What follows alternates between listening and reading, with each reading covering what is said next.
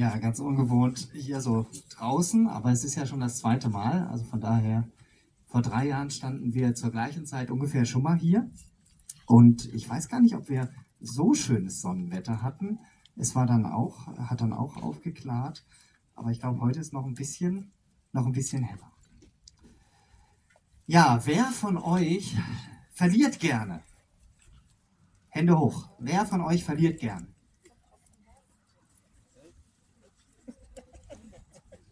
Hm, ja, jemand sagt, kommt drauf an, was? Ja, okay. Also ich habe keine Hand gesehen. Ich würde mich jetzt auch nicht melden, weil tatsächlich ist so, ich verliere auch nicht so gerne. Im Gegenteil, ich liebe es eher zu gewinnen.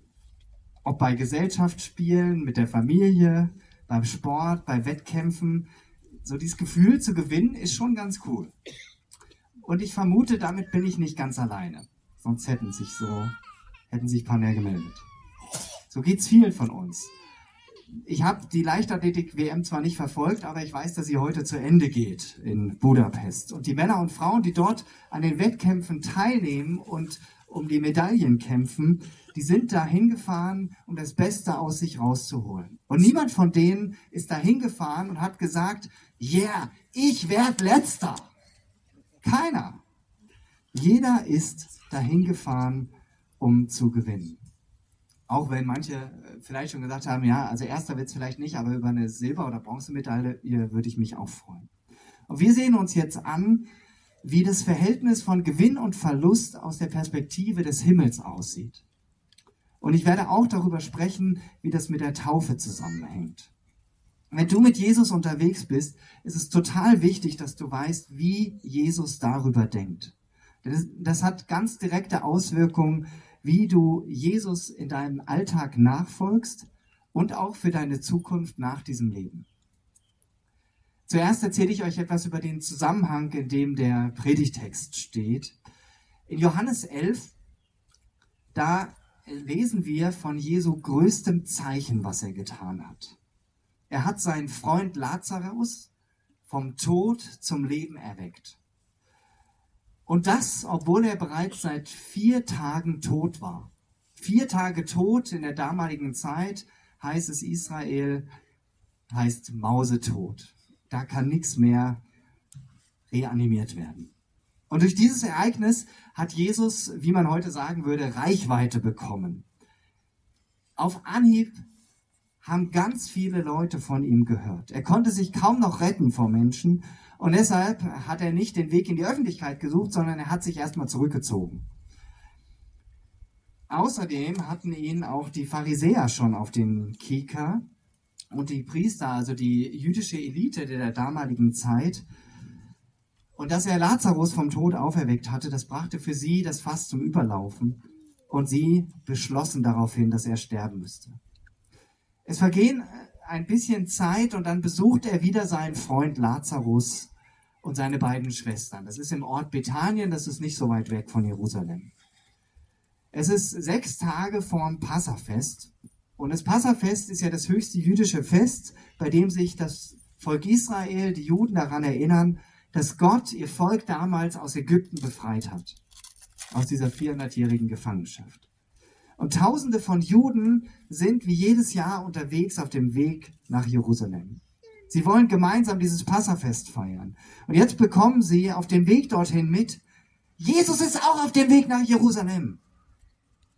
Und auf dieses Ereignis folgt in Jerusalem dieser spontane Flashmob am Palmsonntag. Die Menschen sind voller Vorfreude im Hinblick auf das Passafest. Und jetzt auch noch ist Jesus auf dem Weg nach Jerusalem. Wahnsinn! Der Jesus, der Lazarus vom Tod auferweckt hat. Ich stelle mir das Bild nicht so richtig vor. Die Menschen sind unterwegs, sie erzählen sich von diesem Wunder, was Jesus getan hat, was sich verbreitet wie ein Lauffeuer unter den Pilgern, die nach Jerusalem unterwegs sind.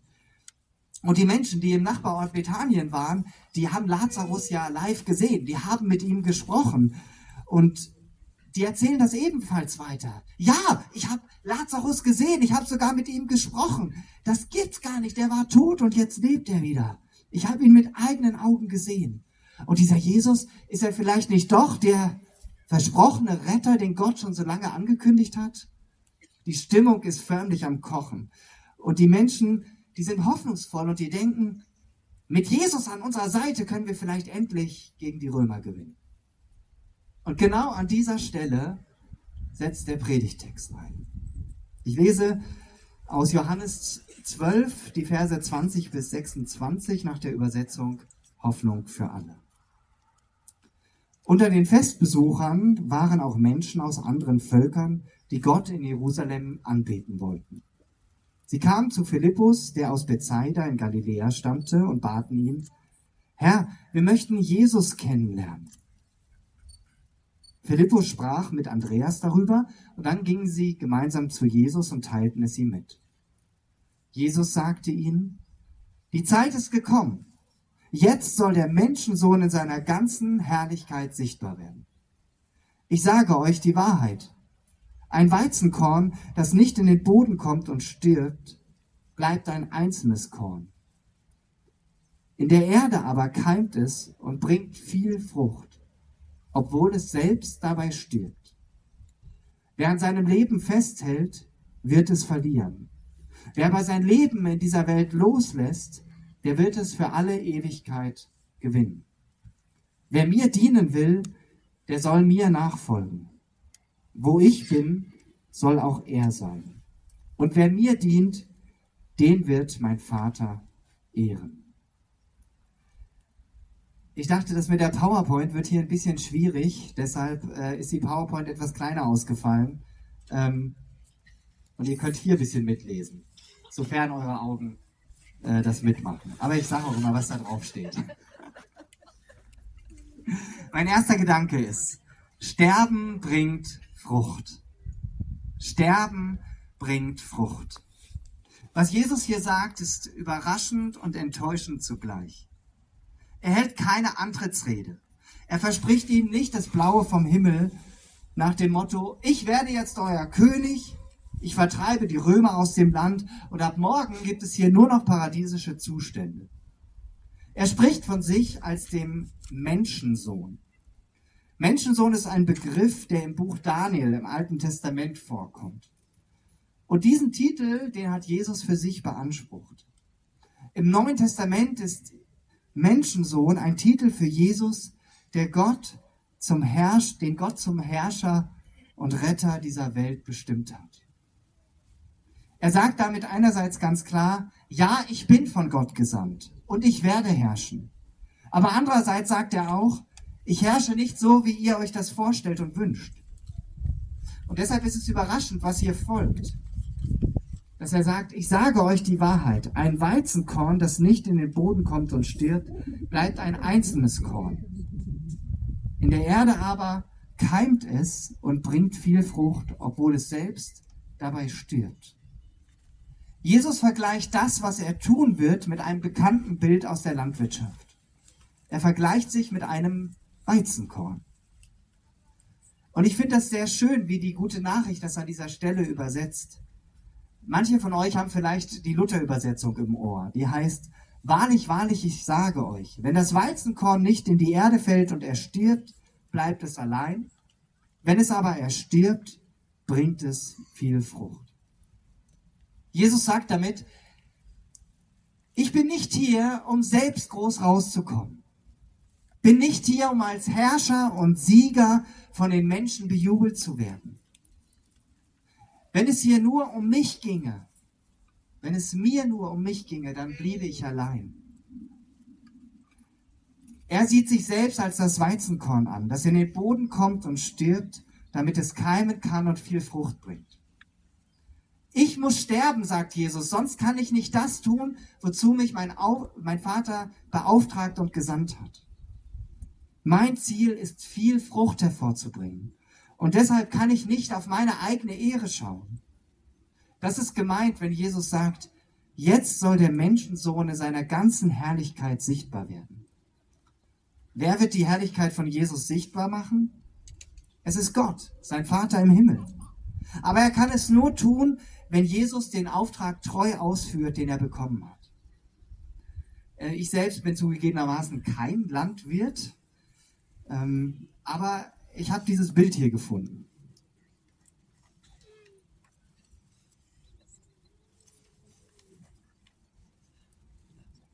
Und dieses Bild erklärt, wie ein Weizenkorn aufgebaut ist. Vielleicht könnt ihr die, äh, das Bild wenigstens in den Umrissen erkennen. Ich verstehe auch nicht alles, was da auf dem Bild steht. Da stehen so die einzelnen Bestandteile, äh, teilweise mit lateinischen Namen. Habe ich mir jetzt nicht näher angeguckt. Aber was mich fasziniert ist, in einem einzelnen Weizenkorn ist alles angelegt, was es braucht, damit neue Weizenähren wachsen können. Je Pflanze, so habe ich nachgelesen, bilden sich etwa zwei bis drei Ähren mit tragenden Halmen aus.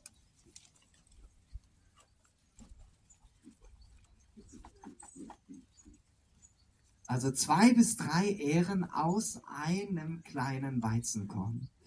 Und jede tragende Ähre bildet wiederum circa 25 bis 40 Körner.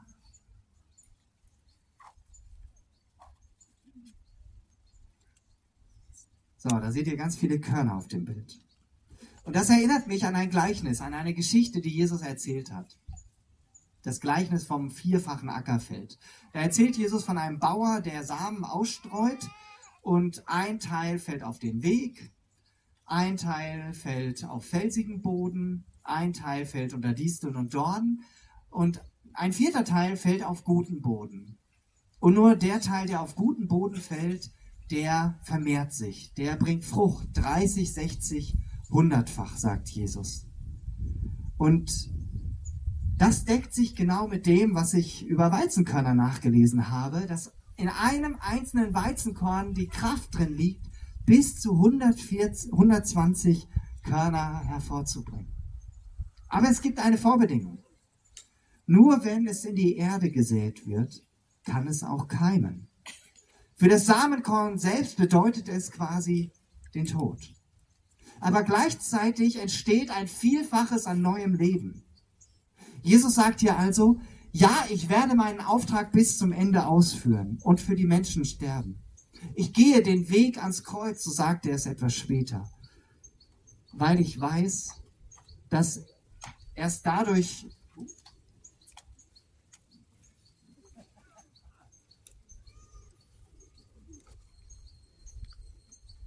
ja, sowas kann passieren. Weil ich weiß, dass dadurch erst möglich wird, dass mir Menschen nachfolgen, dass Frucht hervorkommt. Es geht mir nicht um mich und mein Leben, sagt Jesus, sondern ich möchte allen Menschen, die an mich glauben werden, neues Leben ermöglichen, indem ich sterbe. Und jetzt ähm, seid ihr an der Reihe. Jetzt bitte ich euch, euch selbst mal anzuschauen oder euren Nachbarn und beantworte euch, beantworte dir, beantwortet euch folgende Fragen. Glaubst du an Jesus? Gehörst du zu ihm? Bist du ein Kind Gottes? Wenn du diese Frage, diese Fragen mit ganzem Herzen bejahen kannst, dann bist du der lebende Beweis für die Frucht, die wächst, weil Jesus für uns Menschen gestorben ist. Ist das nicht genial? Von euch beiden, Felix und Jonathan, werden wir nachher noch hören, wie eure Geschichte mit Jesus ist und wie er euch gefunden hat. Wenn wir uns diesen Bibeltext anschauen, was Jesus hier sagt, dann sehen wir, Jesus belässt es nicht einfach bei netten und schönen Worten oder einem schönen Versprechen. Jesus tat, was er hier vor allen Menschen öffentlich gesagt hat. Er ging in den Tod. Aber er brachte dadurch nicht nur 120-fache Frucht. Er brachte dadurch milliardenfache Frucht bis heute. Halten wir also fest, Jesus gab sein Leben hin, ging in den Tod, ließ sich wie ein Weizenkorn in die Erde legen und starb. Aber das Ereignis ist, nee, das Ergebnis ist, dass wir heute, knapp 2000 Jahre später, als Menschen hier stehen dürfen, die diesen Jesus persönlich kennen und ihm nachfolgen können. Denn Jesus blieb nicht im Grab. Er wurde durch Gottes Kraft wieder auferweckt, wie wir das gerade auch gesungen haben in dem Lied. Und er ermöglicht uns bis heute dieses neue Leben mit ihm. Jeder von uns, der ihm nachfolgt, ist seine Frucht. Vielleicht erinnerst du dich noch an den Anfang des Predigtextes. Da kamen Menschen aus anderen Völkern. In einigen Übersetzungen stehen da Griechen. Also gemeint sind eigentlich Leute aus anderen Völkern, die auch sich ähm, für den Gott der Juden interessierten. Sogenannte Gottesfürchtige. Und die, ich vermute, dass die wenigsten von uns von der Abstammung her Juden sind. Das heißt, wir sind genauso diese Menschen, die damals beim Passafest zu Jesus kamen oder zu den Jüngern kamen und gesagt haben, wir wollen Jesus auch kennenlernen. Und wir sind diejenigen, die heute die Chance haben, diesem Jesus nachzufolgen. Damals war Jesus zuerst für die Juden gekommen, hat er gesagt. Aber durch seinen Tod am Kreuz und die Auferstehung lädt er alle Menschen ein, ihm nachzufolgen. Und das hat konkrete Auswirkungen. Und die benennt Jesus klipp und klar in den nächsten beiden Versen. Ich lese sie nochmal vor. Wer an seinem Leben festhält, der wird es verlieren. Wer aber sein Leben in dieser Welt loslässt, wird es für alle Ewigkeit gewinnen. Wer mir dienen will, der soll mir nachfolgen. Und wo ich bin, soll auch er sein. Und wer mir dient, den wird mein Vater ehren. Im zweiten Punkt geht es ums Gewinnen und Verlieren. Und deshalb heißt mein zweiter Gedanke, verlieren heißt gewinnen. Ich habe euch am Anfang gesagt, dass ich nicht gerne verliere und vermutlich geht es vielen von euch genauso. Aber bei Jesus hier lerne ich, nur indem ich bereit bin zu verlieren, kann ich überhaupt erst gewinnen. Jesus spricht hier ziemlich deutliche Worte. Er sagt, was Menschen erwartet, die zu ihm gehören und ihm folgen wollen. In der Luther-Übersetzung klingt das sogar noch ein bisschen drastischer. Wer sein Leben lieb hat, der verliert es. Und wer sein Leben auf dieser Welt hasst, der wird's bewahren zum ewigen Leben. Jesu Nachfolger müssen sich entscheiden. Entweder ich liebe mein Leben auf dieser Erde und verliere dadurch das ewige Leben, so drastisch. Oder ich entscheide mich, Jesus mehr zu lieben als mein Leben und bekomme dadurch das ewige Leben geschenkt. Jesus stellt unsere menschlichen Maßstäbe auf den Kopf und sagt, die himmlischen Maßstäbe in puncto auf Gewinn und Verlust, die sind komplett umgekehrt. Es handelt sich hier um die göttliche Beurteilung unserer grundsätzlichen Lebensmöglichkeiten. Ist uns das irdische Leben wichtiger oder das ewige? Wer sein irdisches Leben so liebt, dass er es an die erste Stelle setzt, der verliert das ewige Leben. Das sagt Jesus hier ziemlich deutlich. Und ich vermute, dass keiner von uns das gerne hört. Das ist nicht so ganz bequem. Uns geht es doch so gut. Wir haben so viele Dinge, die wir uns leisten können. Materiell, Urlaub, Freizeit. Und weil es uns so gut geht, stehen wir hier, gerade in unserem Land, in der westlichen Welt, in der Gefahr, Jesus nur als i-Tüpfelchen auf unser ohnehin schon so gutes Leben anzusehen. Die Vergebung unserer Schuld, die nehmen wir gerne mit und auch dieses Recht, Kind Gottes zu sein. Aber das ist zu kurz gedacht. Jesus hat mal ein anderes Gleichnis erzählt, das vom reichen Mann und vom armen Lazarus. Der reiche Mann, der lebte Zeit seines Lebens in Saus und Braus, dem ging es richtig gut. Und als er starb, kam er aber in die Hölle und litt Höllenqualen.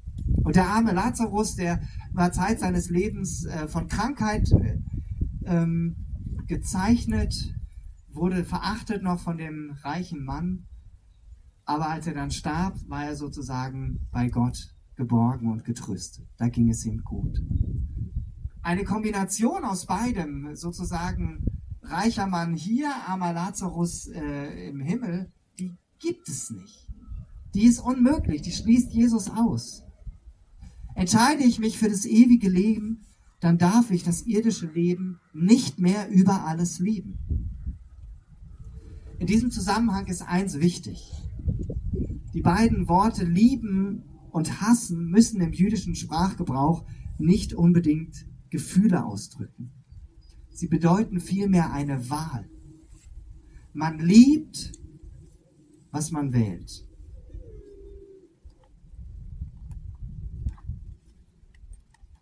Habe ich, hab ich euch auch aufgeschrieben. Man liebt, was man wählt und man hasst, was man ablehnt. Man liebt, was man wählt und man hasst, was man ablehnt. So wie Jesus es in Lukas 14, Vers 26 auf den Punkt bringt. Da sagt er, wer zu mir kommt, dem muss alles andere unwichtig werden. Sein Vater und seine Mutter, Frau und Kinder, Brüder und Schwestern, ja sogar das eigene Leben. Sonst kann er nicht mein Jünger sein. Es geht Jesus also um eine Entscheidung, vor die jeder gestellt wird, der Jesus nachfolgen möchte. Welche Priorität bekommt Jesus in unserem Leben? Bekommt er den ersten Platz oder nur Rang 2, Rang 15 oder Platz 238? Jesus macht damit deutlich, du kannst nicht weiterhin tun und lassen, was du für gut und richtig hältst.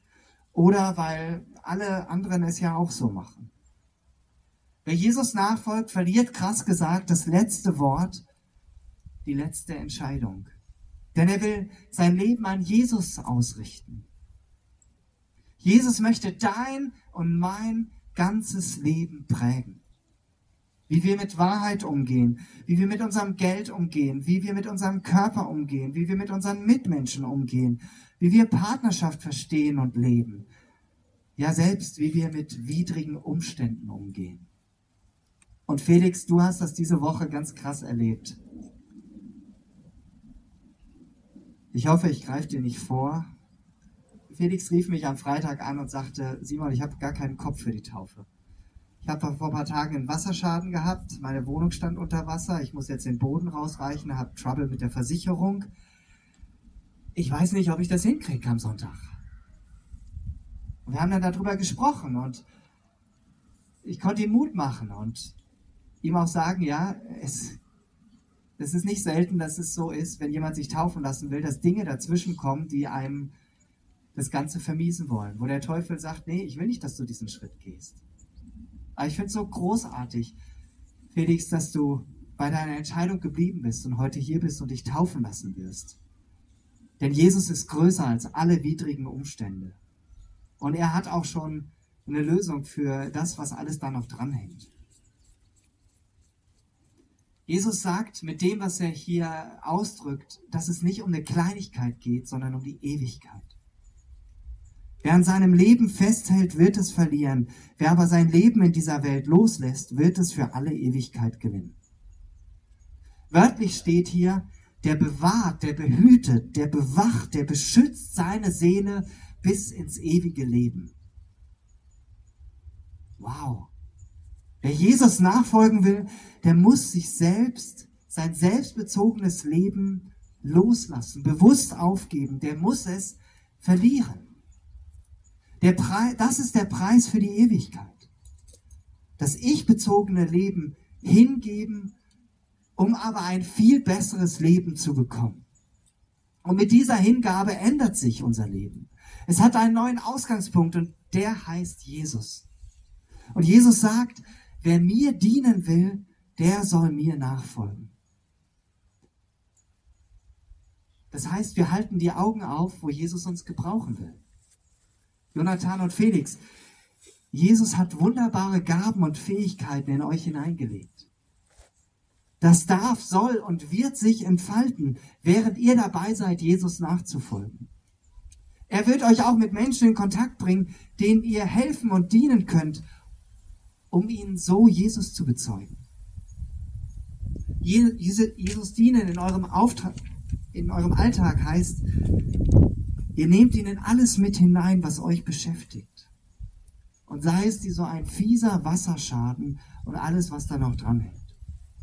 Ihr dürft für vorbereitete Situationen beten, in denen Jesus euch gebrauchen will. Jesus geht ja immer schon voraus und ihr braucht ihm nur zu folgen und darauf zu vertrauen, dass er euch mit allem versorgt, was ihr braucht an Kraft, an Zeit und an sonstigen Ressourcen. Und wisst ihr, was ich so schön finde? Indem ihr Jesus nachfolgt, bleibt ihr bei ihm.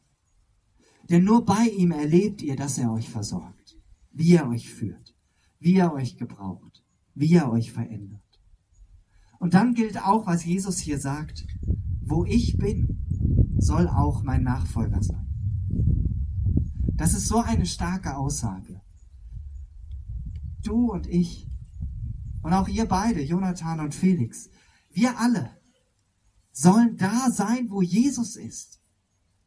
Genau dafür hat Jesus sogar gebetet. In Johannes 17, Vers 24 lesen wir das.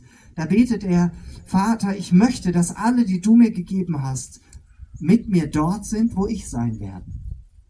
Sie sollen meine Herrlichkeit sehen, die du mir gegeben hast. Ist das nicht genial? Wer Jesus nachfolgt, verliert zwar sein altes Leben, aber er gewinnt das neue Leben geprägt davon, dass Jesus ihn nie verlässt, immer da ist. Und damit ist nicht nur unser Leben hier auf der Erde gemeint. Für Jesus war klar, dass Himmel und Hölle real sind. Keine Märchen. Und das heißt auch, nicht alle Menschen kommen automatisch in die himmlische, Herrlichkeit, wo Jesus ist. Nur diejenigen, die Jesus nachfolgen und ihm dienen.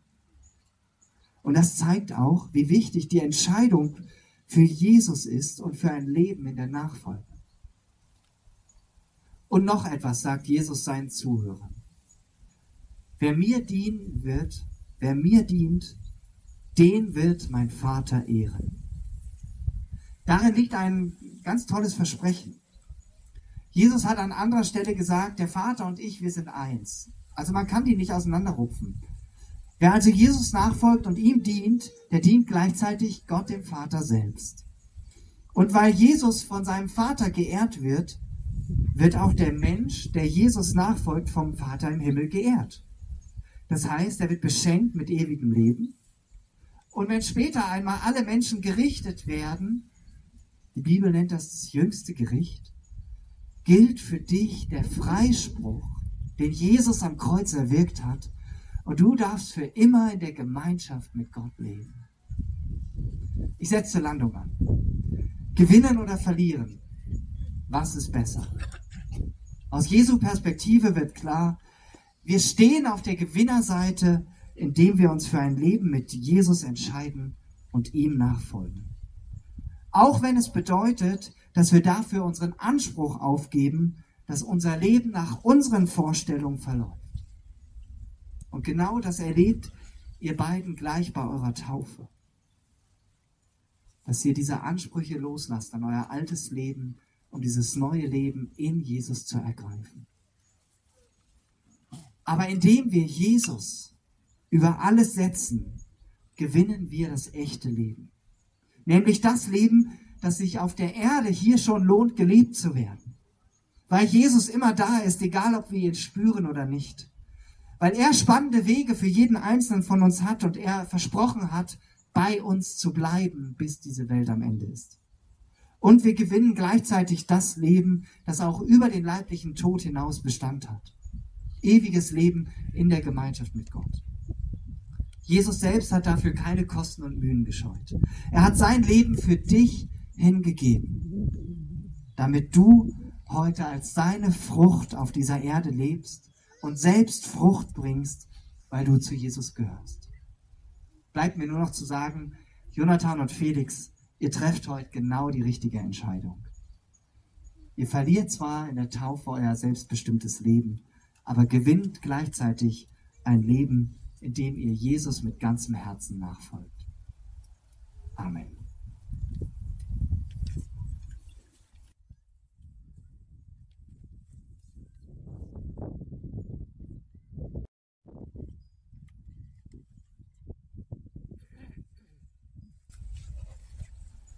So, ein bisschen verhindern, dass hier nochmal was wegfliegt. Jetzt sind wir schon gleich soweit. Ich darf euch jetzt ein paar Worte sagen zur Taufe, weshalb wir das überhaupt machen. Wer getauft wird, wisst ihr schon, Felix Trapp und Jonathan Triesch. Und als freie evangelische Gemeinde taufen wir Menschen nur auf ihr Bekenntnis zu Jesus Christus, dem Sohn Gottes. Das ist die Grundlage. Und konkret läuft das gleich so ab, dass die beiden vor ihrer Taufe erzählen werden, wie sie zu Jesus gefunden haben, beziehungsweise wie Jesus sie gefunden hat und warum sie sich taufen lassen wollen. Diese Form der Taufe nennen wir ganz bewusst Glaubenstaufe, denn wer sich taufen lässt, der lässt sich auf sein Bekenntnis auf den Namen Jesu Christi hintaufen. Und Jesus selbst hat uns dafür den Auftrag gegeben. Wir lesen davon in Matthäus 28, die Verse 18 bis 20. Und da nennt Jesus die Taufe als eins der beiden wesentlichen Merkmale, wie Menschen zu Jüngern gemacht werden. Da steht, mir ist gegeben alle Gewalt, alle Macht im Himmel und auf der Erde. Deshalb geht hin und macht alle Menschen zu meinen Nachfolgern. Tut das, indem ihr sie tauft auf den Namen des Vaters, des Sohnes und des Heiligen Geistes und indem ihr sie lehrt, alles zu halten, was ich euch geboten habe. Und seid gewiss, ich bin jeden Tag bei euch bis ans Ende der Welt.